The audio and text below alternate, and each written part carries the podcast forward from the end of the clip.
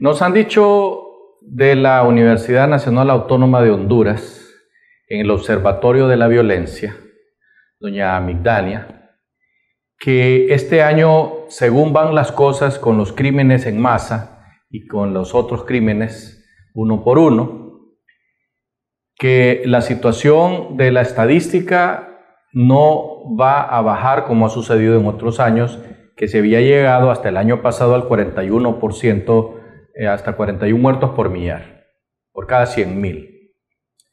De manera tal pues que este año, según se está viendo en la estadística, según la tendencia, esto va a llegar a 42 puntos y algo por ciento, lo que significa un crecimiento de un 1%, que son decenas de muertos. Es decir, los muertos van a crecer en relación al año pasado. En Honduras hay otros fenómenos que están asociados a esta situación que no se platican a voces abiertas, sino que a sotoboche, como decía el presidente Soazo Córdoba, sea bajo bajo se platica. Y es que a raíz de los veintitantos que se han ido a cantar a los Estados Unidos y que ahora están presos, la situación económica de algunas ciudades se ha venido abajo. Podemos mencionar el caso, por ejemplo, de la Ceiba. Ceiba está pasando por una situación muy difícil, muy crítica, porque era una ciudad donde corría mucho el dinero de estas bandas criminales que se dedican al trasiego de drogas, al lavado de activos, al robo, al secuestro y al sicariato. Ciudades como Tela fueron afectadas también, Tocoa, Trujillo en menor medida, pero sí ha sido afectado, y San Pedro Sula, donde la industria de la construcción y de los alquileres se ha venido abajo. En Tegucigalpa está sucediendo un fenómeno similar, de manera tal pues que estas situaciones no se platican, pero se saben y se sienten. Uno platica con un banquero y le dice, aquí el problema es que no está circulando este dinero platica con la gente que se dedica a bienes raíces y dicen, no, don Mario, si es que el asunto aquí es que quienes alquilaban constantemente y compraban casas y no andaban viendo cuánto costaban, eran los que estaban lavando activos. Por eso, cuando uno ve a los del DPI que andan eh, haciéndose cargo de residencias y hablan de un individuo que tenía 20, 30 residencias, es por esa razón porque el mercado este estaba siendo eh, abastecido de dinero en cash, en efectivo y en dólares por estas mafias.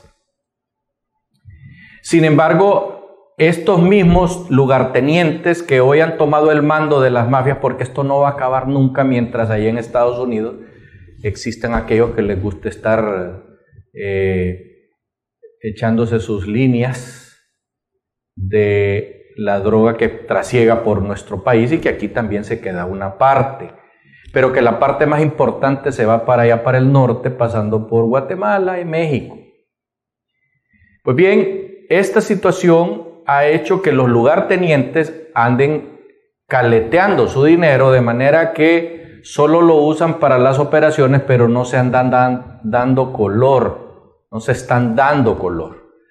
No van ahora a depositar miles y miles de dólares todos los días a los bancos porque saben que los están observando.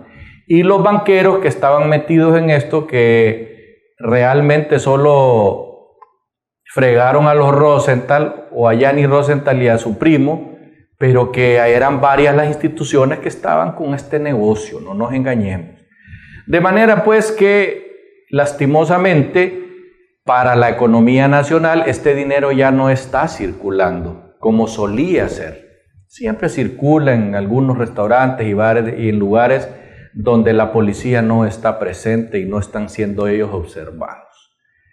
Así están las cosas de manera que la guerra que se suscita en este momento y las muertes en grupo son situaciones que eh, son los lugartenientes peleándose las zonas de distribución, peleándose los territorios de venta y de trasiego.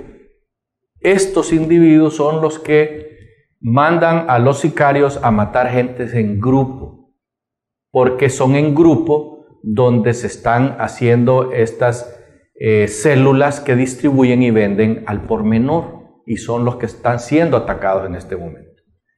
De ahí que la policía no se da abasto con el tema de la investigación porque nunca se puede saber dónde van a ir a matar en grupo a la gente. Porque se, reúnen en una fiesta para celebrar un partido de fútbol y terminan matando a todos los que están en ese lugar. Algunos se van en la, en la tirazón que no tienen nada que ver. Así es que están las cosas en nuestro país y no podemos soslayarlo y entendemos que en este momento es una de las principales preocupaciones del gobierno y por eso vemos que están eh, inaugurando estaciones policiales por acá y por allá. La gente se queja y dice necesitamos más escuelas y necesitamos más hospitales. El gobierno sabe que si suelta la lucha contra estas mafias, se le va a ir de las manos nuevamente, por lo tanto tiene que estar apretando. Nosotros vemos los toros desde la barrera y sabemos perfectamente bien qué es lo que está pasando y entendemos la situación que está viviendo el gobierno de la República. Y por esa razón, en este momento, el tema del narcotráfico, el sicariato, el secuestro y eh, los asesinatos masivos es el segundo tema más importante del acontecer nacional después de el primer tema que es la corrupción. Hasta pronto.